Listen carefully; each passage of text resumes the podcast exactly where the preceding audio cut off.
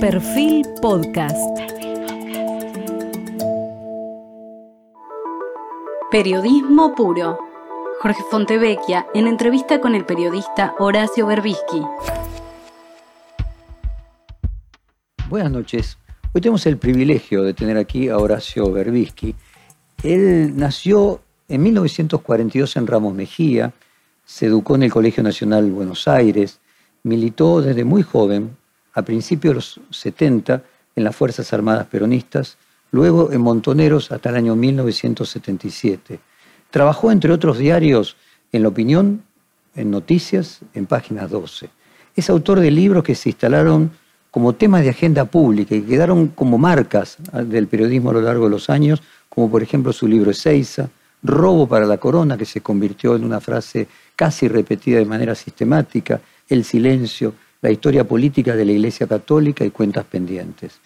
Fue fundador y miembro del Consejo Rector de la Fundación del Nuevo Periodismo, que la fundó García Márquez, miembro fundador del Consorcio Internacional de Periodistas de Investigación, miembro directivo de Human Rights America y miembro de la Comisión Internacional contra la Pena de Muerte, que preside la ex alta comisionada de los derechos humanos, Navi Pillay.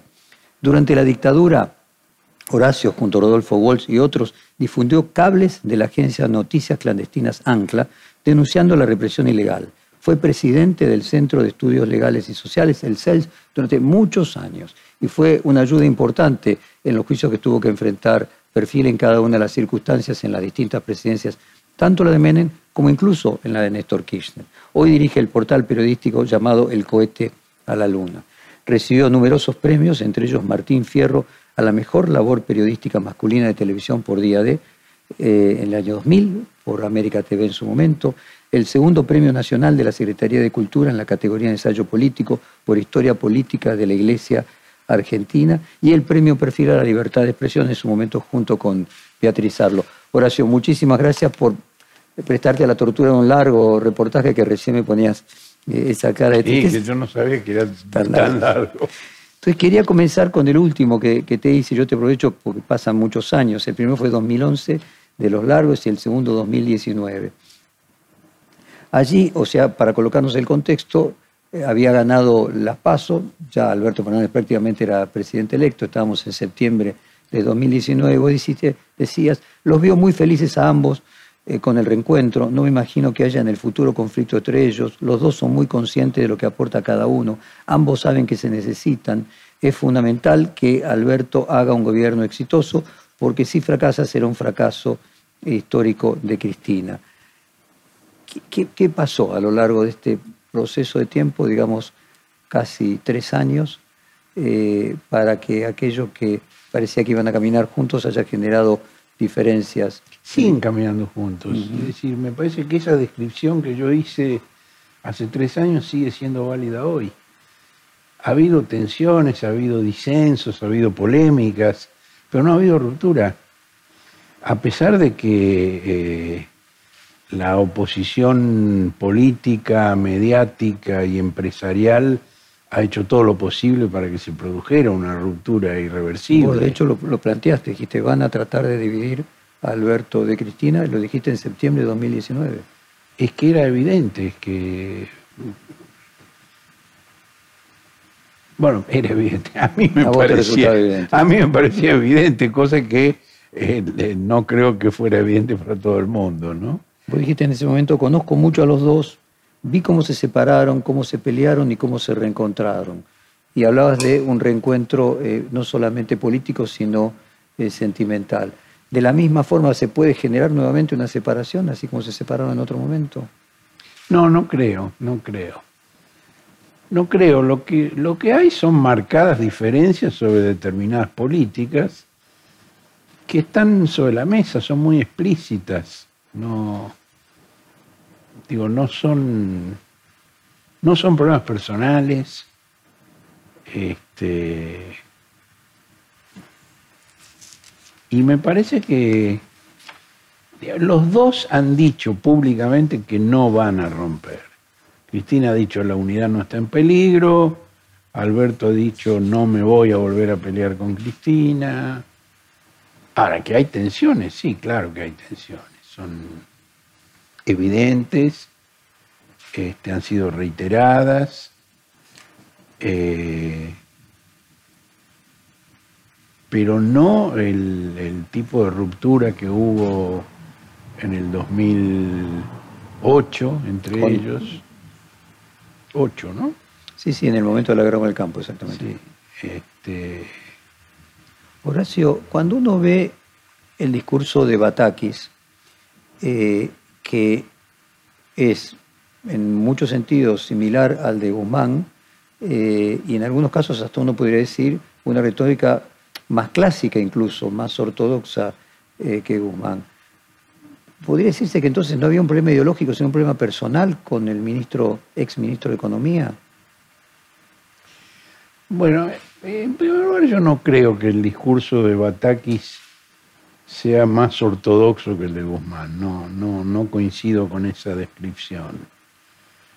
En segundo lugar, me parece que Batakis tiene una raíz en el peronismo y en el movimiento popular, eh, sin carecer por eso de formación académica, que la tiene, eh, y muy sólida sí, Sí, tiene un doctorado en Inglaterra, en Oxford, exactamente. Eh, pero su anclaje fundamental está dado en el peronismo y en los sectores populares. Eh, Guzmán se acordó de eso en la carta de renuncia. Sí, es, curioso, tanto Matías Culfas como Mr. Magú eh, se acordaron del peronismo el último día.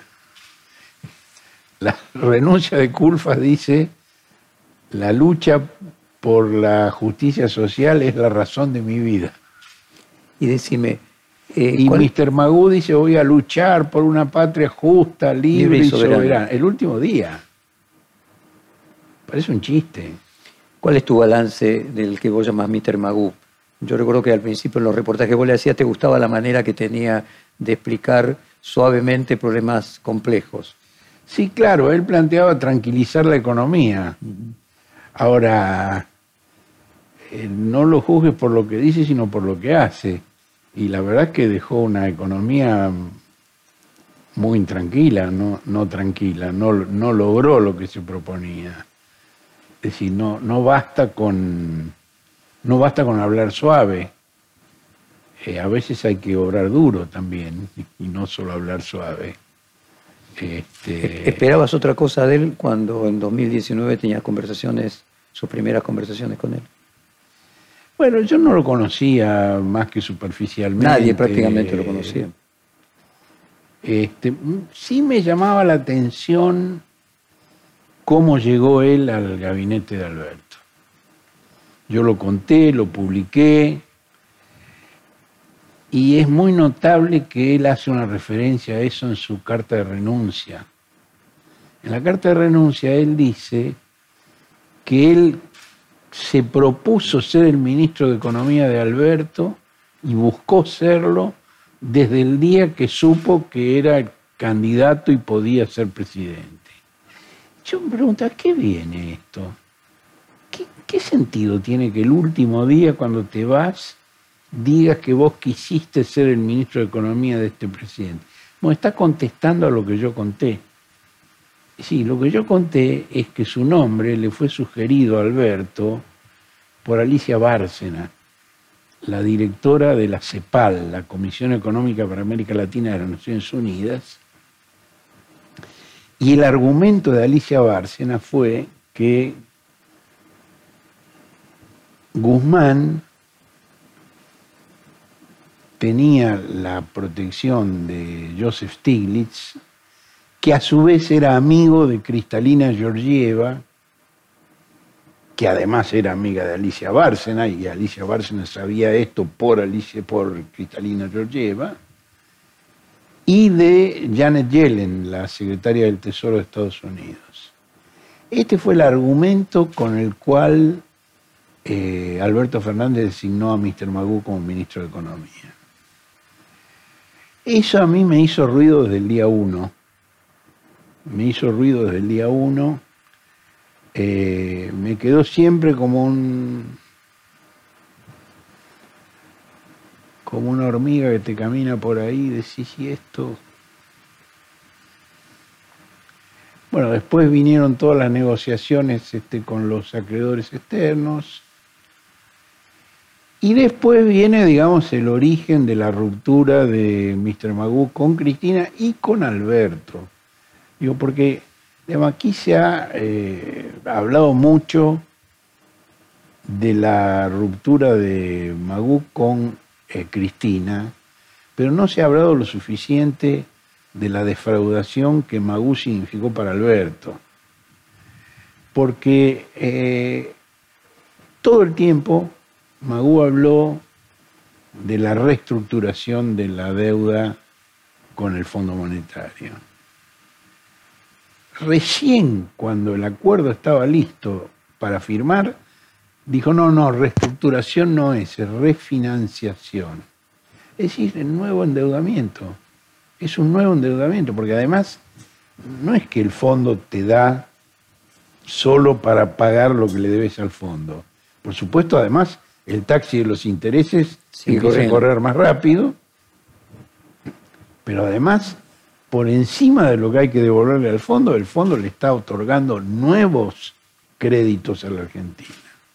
Con lo cual, digamos, la idea de Alberto, digo, cuando Alberto asume la presidencia o cuando gana la elección, el fondo había entregado 44 mil millones de, dólares. De los 50 mil y, y faltaban 11 mil o 12 mil. Y Alberto dijo, no, no nos den eso, no lo queremos. No queremos seguir aumentando la deuda, queremos reducirla, no aumentarla. Y Mr. Maguro aumentó. Y esto Alberto se lo reprochó. Primero fue Cristina. Cristina es la que se dio cuenta en, una exposición que hizo Mr. Magú eh, pública ante, creo que los gobernadores, no me acuerdo exactamente cuál de las muchas que hizo, él ahí planteó que era una refinanciación y no una reestructuración. Y Cristina, viendo el, video, y leyendo el texto, dijo, pero esto no es lo que nos habían dicho.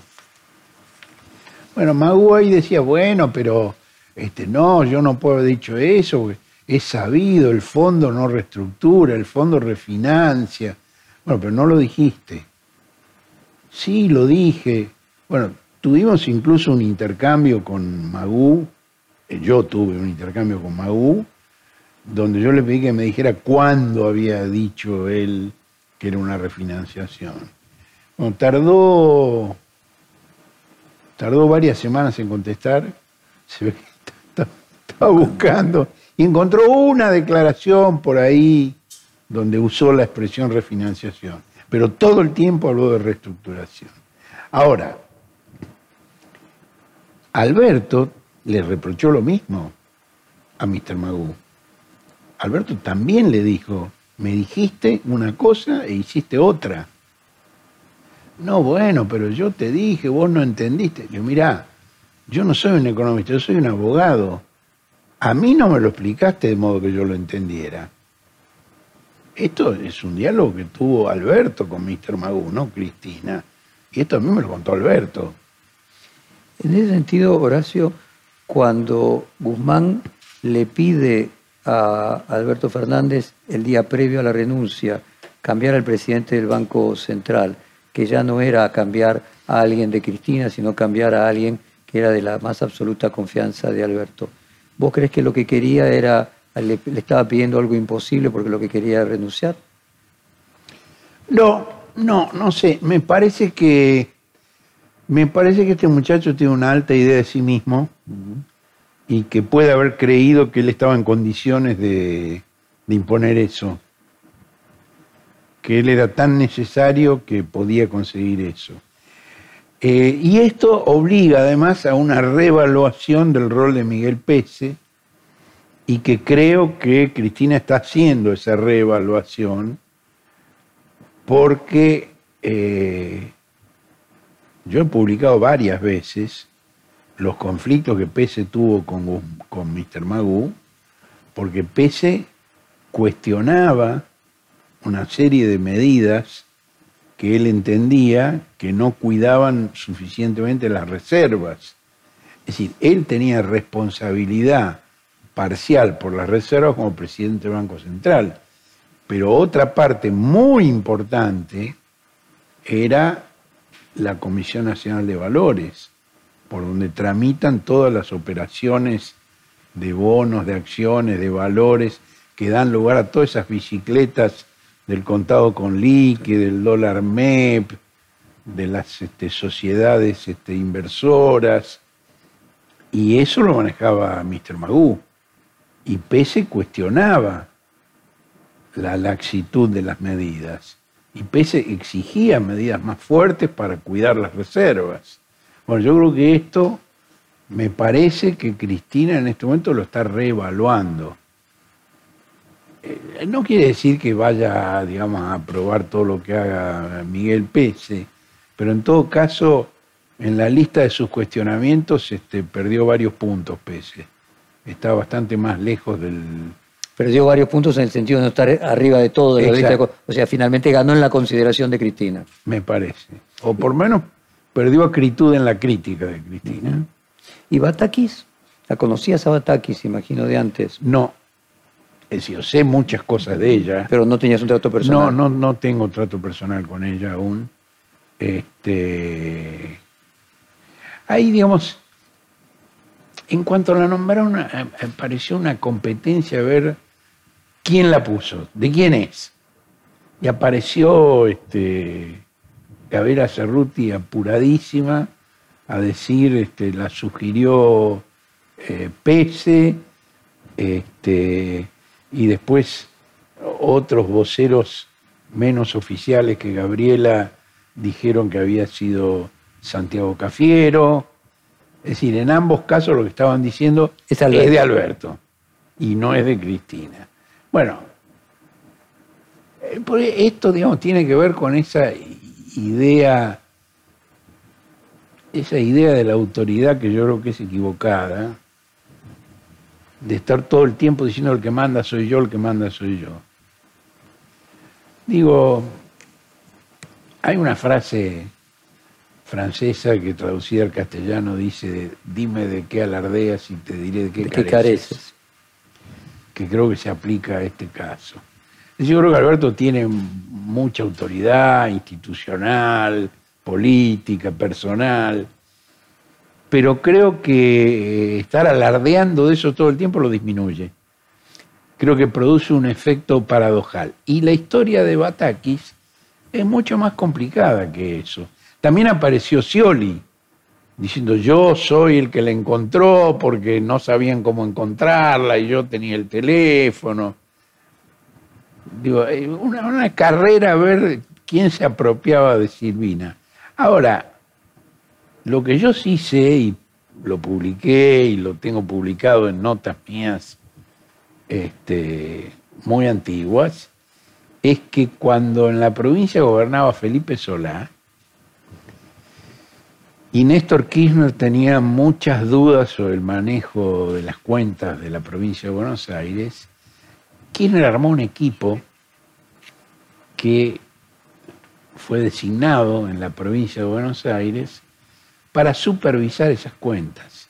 Ese equipo lo integraban dos ministros de Economía posteriores de Cristina, eh, el mudo Carlos Fernández, Hernán Lorenzino, también estaba Silvina Batakis y estaba Alejandro Arlía en ese equipo que revisaba las cuentas de la provincia y le pasaba la información a Kirchner.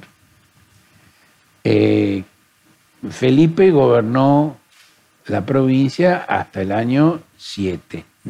En el año 7 asumió Scioli. Y ese equipo quedó con Scioli y siguió pasando la información a Kirchner. Y la verdad es que el, el desbarajuste de las cuentas fiscales de la provincia de Buenos Aires empezó con Scioli, no con Felipe.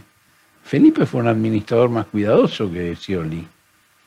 Eh, eso creo que es algo que hoy es bastante reconocido. No lo fue en su momento. El caso que Y entonces, eh, esa célula dormida kirchnerista siguió pasando información. Después, en el año 11, cuando Scioli fue reelecto, la designó ministra de Economía y se llevaron bien y tuvieron una colaboración leal y franca. Y además, en el año 15, Scioli anunció que si él ganaba la presidencia, ella iba a ser su ella iba a ser su ministra. Eh, Y yo no quiero decir que ella se lleve mal con Scioli, no es eso lo que estoy tratando de decir.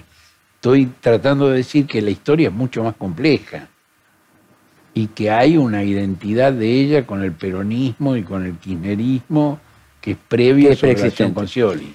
Vos hablaste de la dolorosa en tu última columna, eh, citando bien la- el término que utilizó Cristalina Georgieva sobre lo que iba a ser necesario producir en el segundo semestre. Cristalina Georgieva y Fernando Oriz de Roa, presidente de la Asociación de Empresarios Católicos.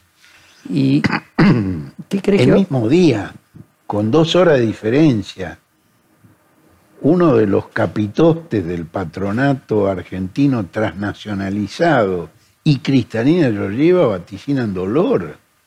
Epa, eso no es casualidad. Eso es designio e intereses compartidos. ¿Y qué imaginás que va a suceder? O sea, más allá del pedido de... Me viene esa idea metafísica, eh, vos citabas lo de dime lo que alardeas y te diré lo que careces, y el mundo anglosajón tiene no pain, no gain, sin dolor eh, no hay ganancia o no hay mejora. Eh, ¿Cómo imaginás que es esa mirada de Georgieva respecto de qué es dolor? Y la tradicional del Fondo Monetario. La tradicional del Fondo Monetario. Ajuste, ajuste y ajuste. Reformas, este. Digo, además están los documentos firmados.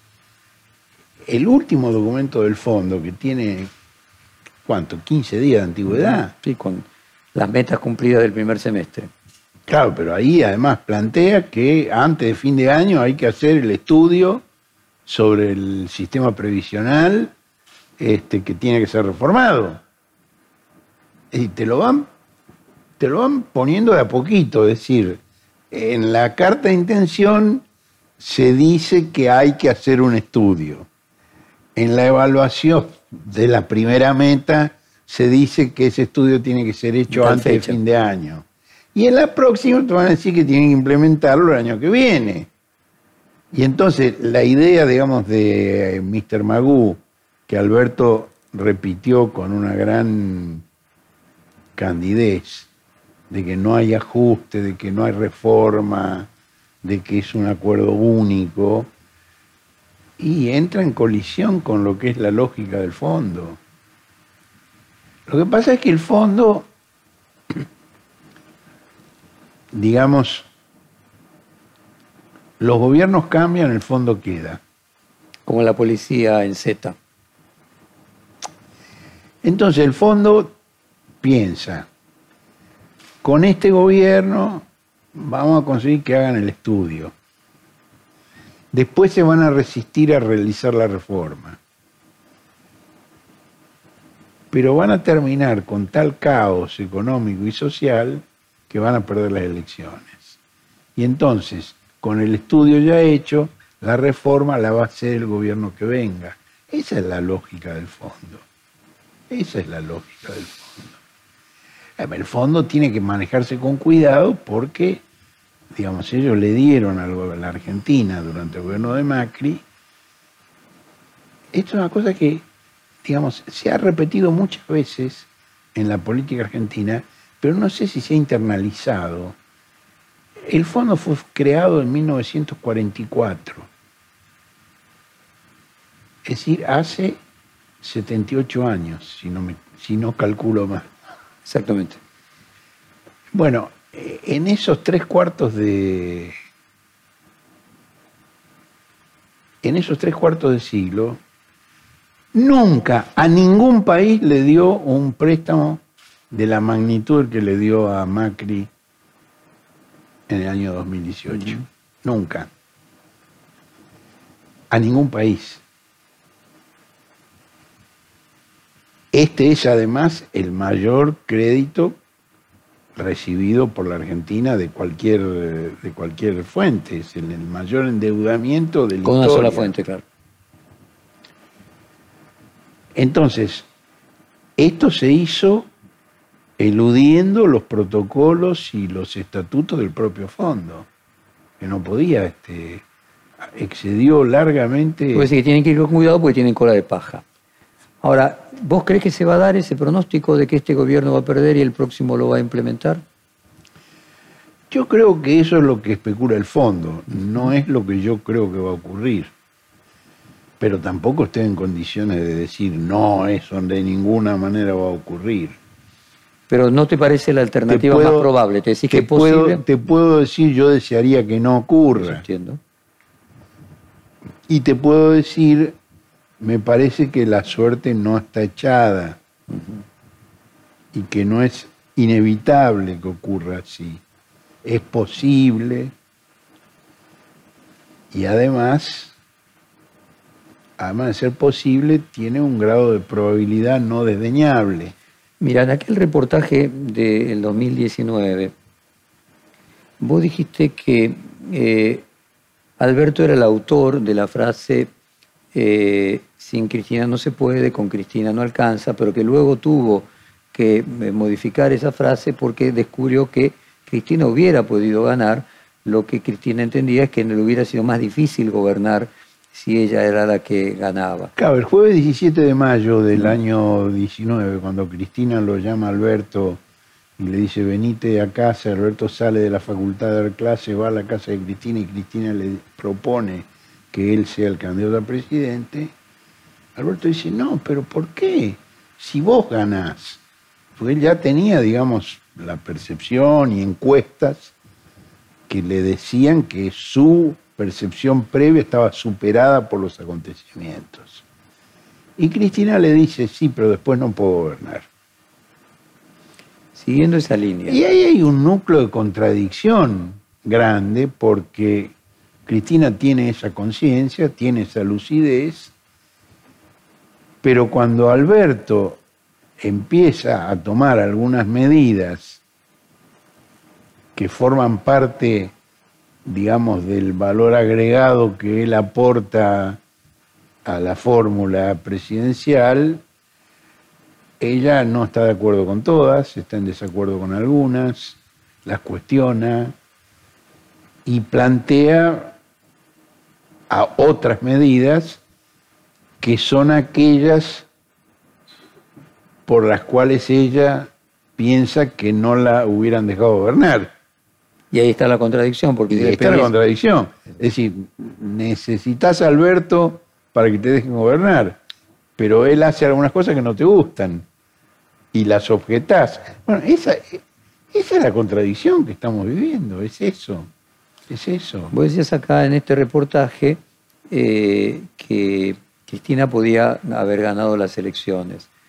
Eh, y la pregunta es, el próximo año, cuando vos decís no están echadas las cartas, eh, ¿crees que eh, hoy Alberto no tendría las mismas chances que tendría Cristina, imagino, de ganar las elecciones? Y en ese caso, eh, ¿crees que Cristina podría enfrentar la situación de tener que ser ella la candidata? Mira, a Cristina le preguntaron hace unos meses si ella consideraba la posibilidad de ser candidata a la presidencia el año 23. Y te dijo, por ahora no. Y en ese contexto, cuando vos decís, Por ahora no. es sí, obviamente. No, no, no es sí. No, no es sí. Decir la necesidad Pero eh, sí, ya veremos. Muy bien, pero en ese, No ya, lo descartemos. en ese ya veremos, no parece la posibilidad de Alberto Fernández de ser un gran candidato el año próximo. ¿O vos crees que todavía sí? No, yo creo que no. ¿Vos crees que Alberto ya no es? No, yo creo que no. ¿Y quién podría ser sino ella? Para que se dé eso de que considera que todavía... Es prematuro saberlo. Eh, esto creo que lo hablamos en alguna entrevista previa o lo planteé yo en algún artículo. Eh, dos años antes de cada presidencia no se sabía si, si vos tomás la- quienes llegaron a la presidencia en los 40 años de democracia, dos años antes no era de ninguna manera evidente que el que fue presidente o presidenta lo iba a hacer. De modo que falta mucho, falta mucho todavía. Cuando uno ve las encuestas con el nivel de rechazo eh, de Cristina Kirchner y de todos sus significantes, cuando me refiero a sus significantes, su hijo, probablemente también eh, Axel Kisilov, ¿les crees? ¿Sentís de que no representan la realidad? Estarían demostrando de que ella no podría ganar un balotaje, ni ningún significante de ella. ¿Es algo que podría cambiar de acá a un año? Mira, eh, desde hace muchos años, desde que, desde que llegó el desde que llegó el peronismo al gobierno en el año 1946, permanentemente se está vaticinando el fin. Es, constante. Hay encuestas, hay rumores, hay versiones. Este, el, el tumor cerebral de Perón, por ejemplo, famoso. Eh, esto se acentuó con la presidencia de Kirchner, se acentuó más todavía con la de Cristina y se repite ahora. Y esto, más allá de la veracidad de tal o cual sondeo, que yo no menosprecio, yo respeto, lo que muestra también es una enorme expresión de deseos. Es decir, hay, hay, hay sectores importantes de la sociedad argentina de- y que están, digamos, en, en la inde- en la intelectualidad, en los sectores Y construyen subjetividad. que construyen subjetividad, que quieren acabar con este fenómeno, no ven la hora de terminar con este fenómeno. Además lo dicen los gritos. Digo, por supuesto, vos no podés comparar, y yo no voy a cometer el error de comparar, una encuesta que dice que hay, un alto nivel de rechazo a tal o cual eh, candidato posible del kirchnerismo con el desaforado que puso una horca en la Plaza de Mayo, una guillotina en la Plaza de Mayo. Pero forman parte del mismo universo. Reflejan, de alguna manera, Sí, un deseo. un deseo. O sea, vos decís que entonces las encuestas, independientemente del tono de grado, están influidas por el deseo Yo creo. de que ella no sea la candidata. Yo creo, yo creo. Eh, Ahora, yo por lo que yo la conozco a ella, yo estoy seguro que ella no quiere ser candidata. Yo este tema lo he hablado mucho con ella a lo largo de muchos años. Eh, por ejemplo, en el año 15, cuando fracasó la candidatura de Randazzo, es decir, había un candidato que, proponía, digamos, eh, el peronismo tradicional, que era Daniel Scioli. A Cristina no le terminaba de gustar y intentó construir un candidato alternativo que era Randazzo. Ahora, Randazzo empezó a hacer una campaña y tenía todos los recursos porque le dieron miles de millones de dólares para hacer todas las obras en el ferrocarril que no se habían hecho en los años previos. Eh, le dieron servido todo el proyecto que había elaborado Aníbal Fernández para la producción de los documentos de identidad en el país con tecnología nacional. Y empezó a hacer campaña, Randazzo. Ahora, su campaña era de agresión hacia Scioli. Hacia Scioli. Sí, Randazzo es un, es un muchacho muy agresivo, muy agresivo. Vos viste la última campaña con insultos contra Cristina. Ese es el único dirigente político de alguna relevancia que basa su campaña en el insulto.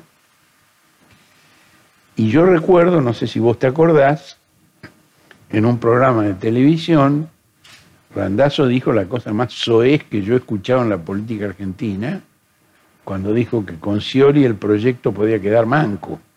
Una cosa repugnante.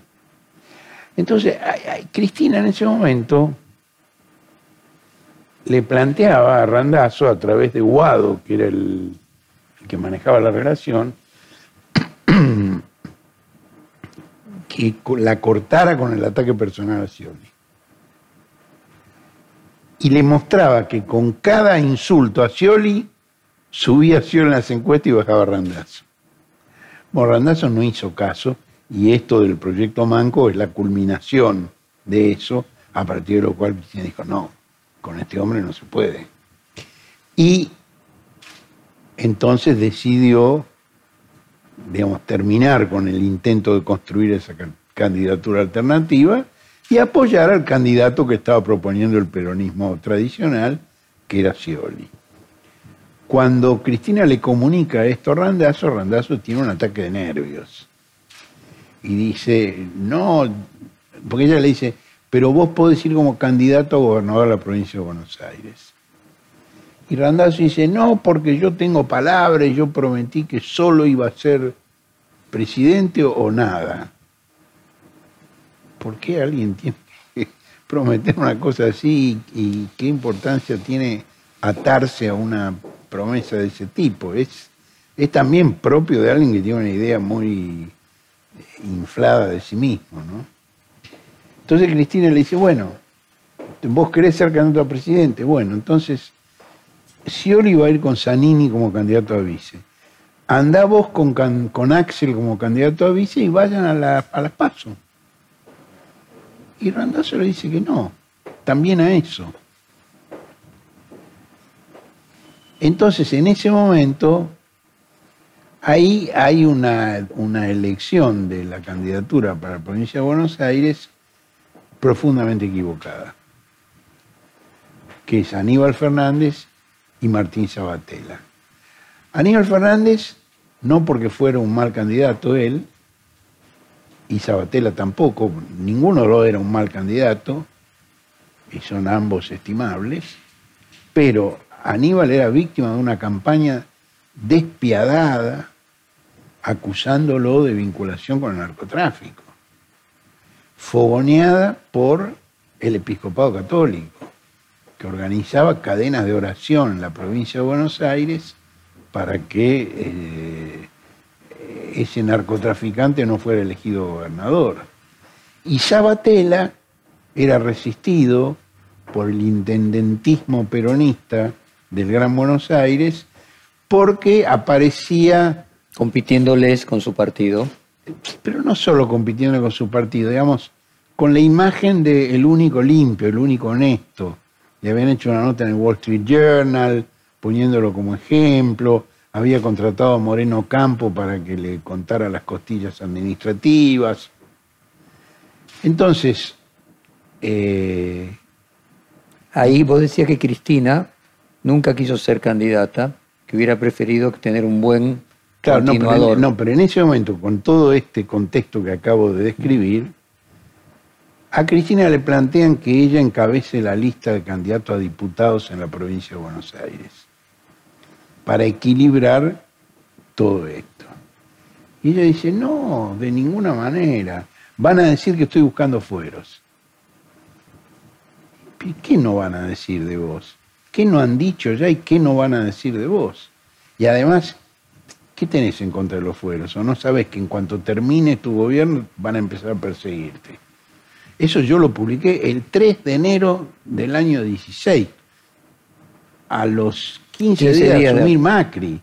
Una nota que llamó Apunte en la cabeza, que no tuvo mayor trascendencia porque el 3 de enero no es el momento donde la gente está más tentada de leer análisis políticos, sobre todo cuando hay un gobierno que acaba de comenzar, eso vos lo sabés bien. Ya vos podés publicar hoy una cosa que tiene una enorme repercusión y si lo hubieras publicado a las dos semanas de asumir un nuevo gobierno, no hubiera pasado nada. Es decir, ella no quiso, no quería. Después en el 17 tampoco quería.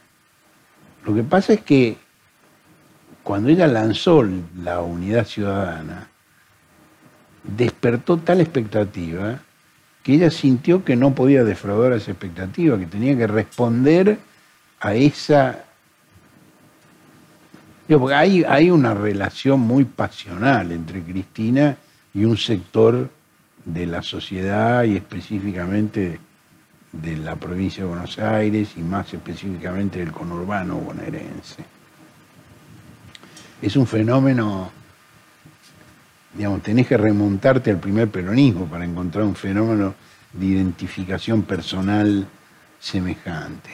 Entonces ella no quería ser candidata en el 15, no quería ser candidata en el 17 y yo creo que no quiere ser candidata en el 19.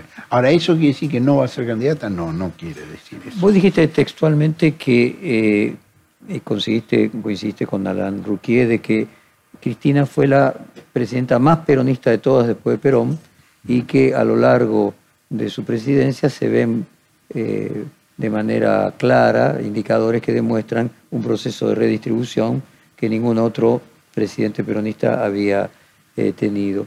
Eso puede ser lo que coloque su candidatura eh, como la única alternativa que tenga el Frente de Todos para ser competitivo en las elecciones, dado de que este gobierno no va a poder mostrar redistribución de la renta.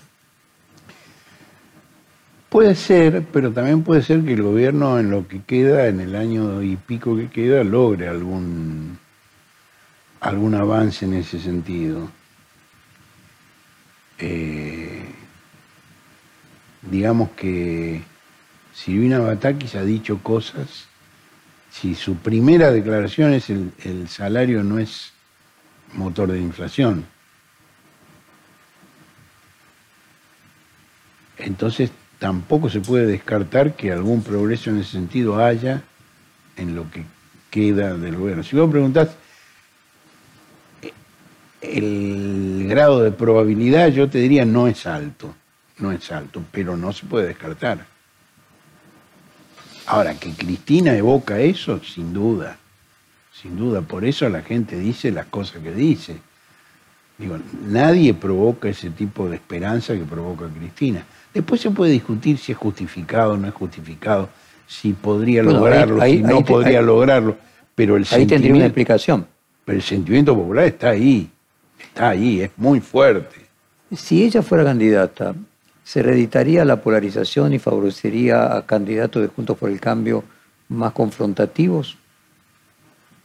Concretamente, mientras pensás, ¿crees que Macri tiene alguna posibilidad de ser candidato en el futuro? Eh, es difícil hacer, a mí en general no me gusta hacer vaticinios. Ahora que vos me lo preguntas, yo te podría contestar, no sé, y te, te, frustro tu expectativa si te contesto no sé. Así que voy a tratar de contestarte no sé, pero tiendo a creer que no, que Macri no puede ser. Pero no estoy seguro, no lo descartaría. ¿Qué te, qué te produce la emergencia de una persona como Milley? ¿Es un síntoma de algo? Es un fenómeno internacional, hay en todo el mundo este tipo de personajes este, digamos que eh, hace un rato decíamos que el único político de alguna significación que basa su, su proselitismo en insultos es Randazo. Bueno, acá apareció uno que le, le dobla la apuesta, digamos que no hace otra cosa que insultos. Randazo, digamos, de tanto en tanto dice otras cosas el chico de la peluca no. Este, yo soy escéptico sobre las posibilidades de crecimiento de ese fenómeno, pero eh, admito que mi escepticismo puede estar teñido por mis preferencias. Lo mismo que hablabas antes respecto de Cristina. Eso, eso es posible y digo, es de una honestidad elemental reconocer eso. Ahora, no, yo no le veo realmente, no le veo un crecimiento posible, este, porque además tendría que atarse mejor los cordones, vive pisándose los cordones de los zapatos, se va a caer de bruces. Digo, vos no podés este, maldecir a la casta y abrazarte con el hijo de Bussi. Gracias. En ese reportaje también mencionaste a Rodríguez Larreta como de cierto grado de tradición filoperonista. Eh, ¿Cómo ves a Juntos por el Cambio? Eh, aceptando que el futuro es impredecible, ¿te parece que Horacio Rodríguez Larreta es quien más posibilidades tiene de triunfar? ¿Cuál es tu perspectiva de Juntos? Yo creo que el Rodríguez Larreta es el único que está en condición de gobernar de ellos. Porque tiene, tiene de alguna manera un programa, tiene equipos, está trabajando hace muchos años, es, es el único trabajador de todos ellos, es decir, es un tipo que empieza a primerísima hora de la mañana y termina tarde a la noche y recorre todo el tiempo, es el único, no hay ningún otro de ese sector en esas condiciones. Eh, y además, bueno, viene de una tradición peronista y desarrollista. Ahora, después, digamos, si él va a lograr la candidatura en la interna de su coalición o no, está por verse. Lo que sí estoy seguro que es el único de ellos que está en condiciones de gobernar. No sé si le da para ganar la, candidatura. No el, eventual balotaje. Claro, lo más difícil para Horacio Rodríguez Larreta es ganar la interna. No quiero decir que ganar la elección general sea fácil, pero me parece que tiene una carrera de obstáculos donde hay, la interna es despiadada. Habías dicho en aquel reportaje que creías que el radicalismo iba a romper conjuntos en aquel momento con Cambiemos. Nadie es perfecto. Por favor, no te estoy cobrando que, no, que la previsión de Nostradamus no dé perfecta, pero digo, hoy en... Hoy digo, eh, eh, saca un porcentaje y... No, muy alto, muy alto. Voy ganando 9 a 1, ¿no? Entonces, ¿qué crees que va a pasar con el, con el radicalismo que le va a confrontar en serio a Rodríguez Larreta, que tiene posibilidad de ganarse, que si pierde se queda dentro de esa coalición? Bueno, el radicalismo hay un fenómeno nuevo que es este muchacho eh, mediático, ¿no? Facundo Manes. Sí. Y hace mucho que el radicalismo no tenía un dirigente mediático. Este, que escribe libros. Que habla con sujeto y predicado de manera rápida. Sí. Claro. Digo, para definir el radicalismo pre-Manes, consultar a Jaime Durán Barba.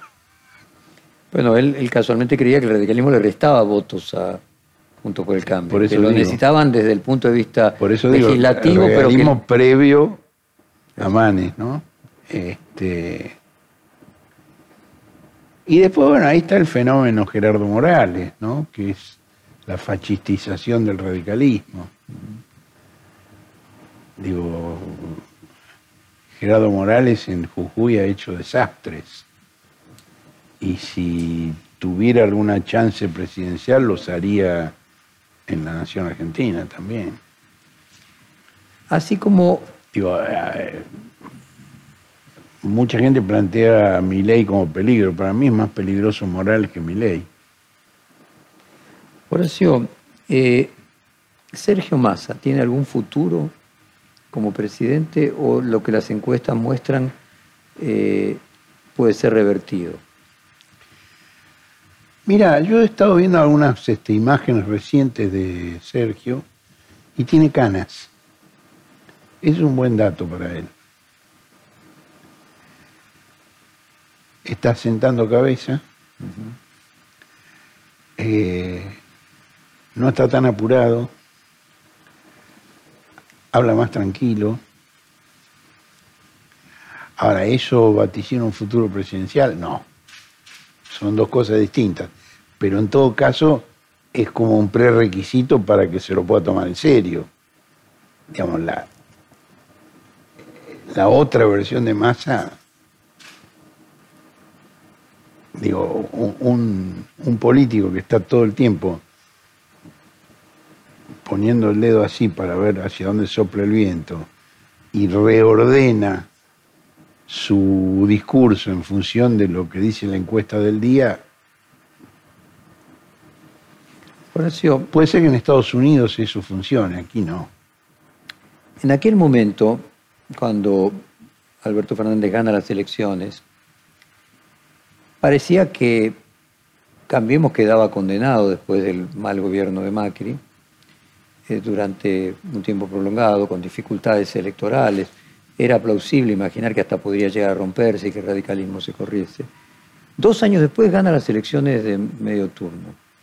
Eh, lleva a niveles extremos como que Melconian dice que para Juntos por el Cambio la próxima elección es como patear un penal sin arquero, o sea que ya está ganada. Independientemente de que ya esté ganada o tenga posibilidades de ganar, nadie hubiera imaginado dos años antes esta situación. ¿Crees que obedece a los errores propios del Frente de Todos, a la compleja situación económica que todo el mundo iba a fracasar? Mira, yo he visto en los últimos días dos grandísimos jugadores estrellar dos penales contra los palos, a Darío Benedetto contra el Corinthians y a Enzo Copetti contra Independiente. De modo que esa metáfora de Melconian, Melconian es eh, pródigo en metáforas, pero Es su fuerte. es, es, su su fuerte. fuerte, sí, la metáfora. Eh, vuelvo a citar aquel reportaje donde vos hablabas de un libro tuyo, La educación presidencial, y la tesis era que desde el plan primavera hasta la hiperinflación, los saqueos del 89, eh, y que estaba dedicado en ese momento a Raúl Alfonsín, sino a Carlos Menem, eh, la advertencia de las facciones dominantes del capital al presidente, si llegara, no hacía otra cosa que avisarles, mira que si llegas, esto es lo que te vamos eh, a hacer. Y vos planteabas la idea de que había un disciplinamiento en mostrarle al futuro presidente una especie de soga de la horca, de si vos no te comportás como nosotros queremos, mirá lo que te va eh, a pasar. Ese es un libro del año 89, del año del cambio de gobierno entre Alfonsín y Menem. Exactamente. Veinte años después de tu libro, 20 años después de mi libro, algunas cosas han cambiado. pero déjame que diga otra cosa. Veinte años después de tu libro, Naomi Klein publicó su libro La teoría del caos, en el que planteaba que casualmente eh, el neoliberalismo, desde su perspectiva, producía efectos de shock para luego generar las condiciones de posibilidad a modificaciones que si no no serían aceptadas. Lo que está pasando hoy con el dólar, cuando te aparecen versiones de que no solamente se iba Guzmán, sino el presidente podía llegar a renunciar, eh, ¿tienen algo que ver con cierto grado de disciplinamiento a este o al futuro gobierno? Sí, yo creo que sí. Lo que pasa es que mm, lo que pasa es que hoy no hay tanta necesidad de disciplinar porque hay una oposición que ya está convencida. Es decir, eh, a Menem había que convencerlo, porque Menem era el candidato de la revolución productiva y el salariazo. En cambio, en Junto por el Cambio son todos los candidatos del dolor, del sacrificio, del ajuste, de tener este de tener fuerza frente a los reclamos sociales, de no ceder. Digo, e- eso es lo que cambió. Ahora, desde el punto de vista de los factores de poder, sí, evidentemente hay una intención de disciplinamiento y aparte de ganancias, porque, digo, lo que se busca es la devaluación, y la devaluación es directamente una transferencia de, digo, es meter la mano en el bolsillo a un sector de la sociedad La transferencia de recursos en un sector a poner lo que le sacaste en el, en el otro bolsillo, de otro sector de la sociedad. Eh, digo, no hay ninguna razón económica de interés general que justifique una devaluación. Es decir, el tipo de cambio multilateral argentino está en su, en su nivel histórico. No está peor que en, que en otros momentos y además no está creando ninguna dificultad para el, para el comercio exterior. Digamos, tenemos un nivel de exportaciones este, altísimo, el más alto. Este año va a estar entre 90 mil y 100 mil millones de dólares. Quiere decir que este tipo de cambio permite perfectamente la exportación. Y además, un elemento que habitualmente se omite es que la Argentina, con los productos que exporta, no es formadora de precios, es tomadora de precios. Es decir, la Argentina no puede imponer los precios. Digo, la devaluación no. Lo que modifica es los ingresos del, del que exporta, no la penetración en los mercados externos. Si no es que se podría vender más barato y ser más competitivo, porque el precio de las commodities es un bien transable que tiene un precio en mercado internacional. Por supuesto, no lo fijas vos. Horacio, este año se, y ahora quiero ir a, temas personales tuyos y el, pasado. Este año se reabrió la causa por el atentado al comedor de la Superintendencia de Coordinación Federal y se pide que el tratamiento eh, sea crimen de lesa humanidad para que no prescriba. Y te involucran a vos como autor intelectual del atentado. ¿Qué opinión tenés sobre considerar eso de lesa humanidad? ¿Qué te pasó a vos cuando viste que pasaba eso? Mira, eh, esa causa fue una denuncia presentada muy pocos meses después de que eh, la presentación que nosotros hicimos desde el CELS redundara en la nulidad de la ley de obediencia de vida. Esa denuncia es la represalia por la nulidad de la ley de obediencia de vida.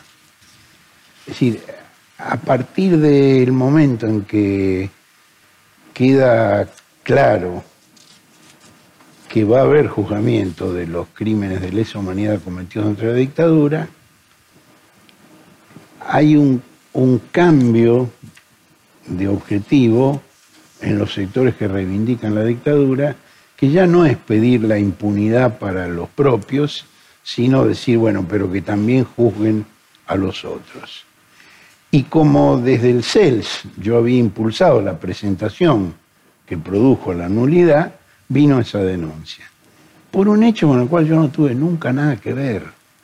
La denuncia es una denuncia disparatada, basada en recortes periodísticos, en libros, este, de ninguna verosimilitud ni credibilidad.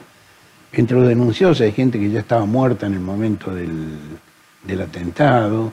Entre los denunciados figura mi, mi primera esposa, de la cual yo me había divorciado cinco años antes del atentado.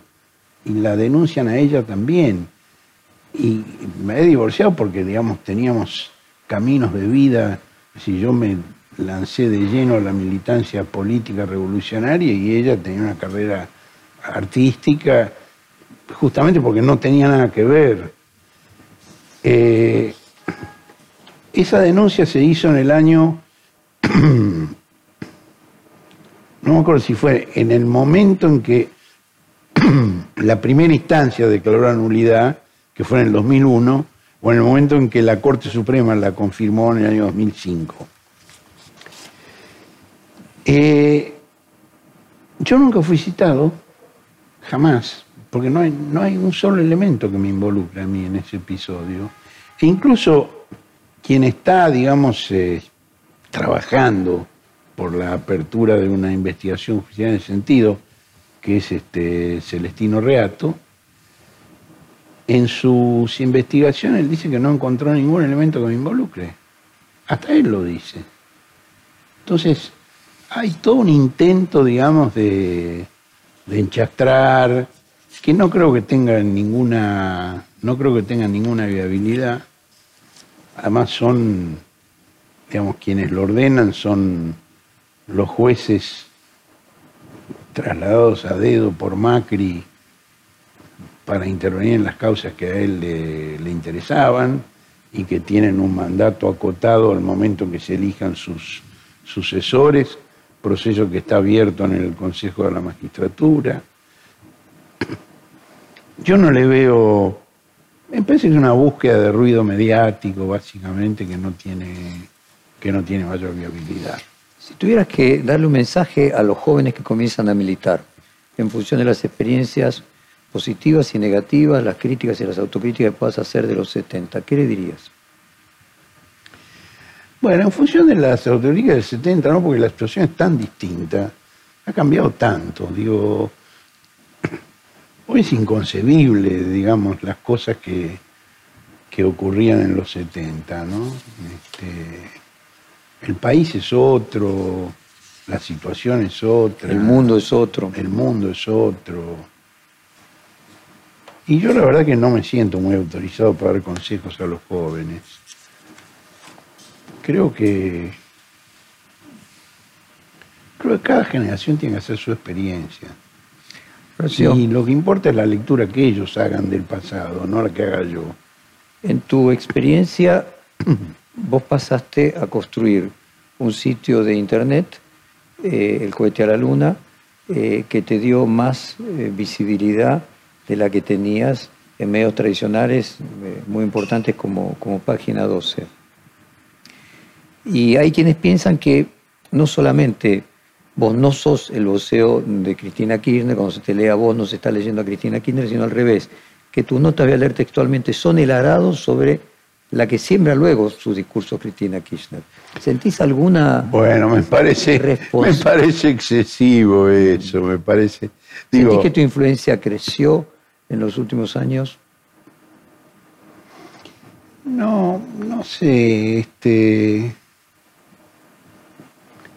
yo, soy una persona muy agradecida. Yo estoy muy agradecido a Macri y a Víctor Santamaría por haberme echado de página 12. Este, y me permitieron, digamos, empezar esta aventura tan linda, tan divertida que es el cohete a la luna, que me gusta mucho, que la paso muy bien, que le gusta mucho a mucha gente eh, que me permite una libertad creativa mayor, empezando por el nombre del cohete a la luna, que por la frase de Macri que, quería, querría meterme a mí y a otras 500 personas en un cohete y mandarnos a la luna para mejorar el país. Este, eh, eso, digamos, de que yo no soy el vocero de Cristina, me parece que digamos, está bien que haya mucha gente que se dé cuenta de eso.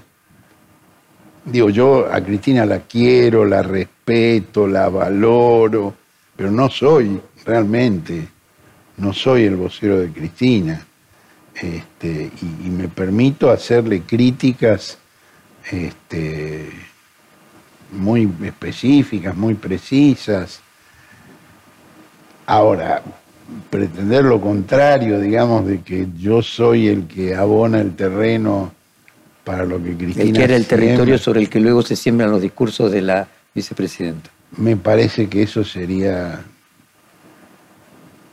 digamos, que a nadie se le ocurra atribuirme a mí esa idea que mencionaste vos porque no forma parte de, no, no tengo esa presunción, realmente no la tengo. Horacio, muchas gracias por esta hora de conversación y te propongo, así como hicimos en el 2009, inmediatamente eh, decida las elecciones, volver a hacer un reportaje que sea lo suficientemente eh, vaticinador del futuro como fue este de 2019.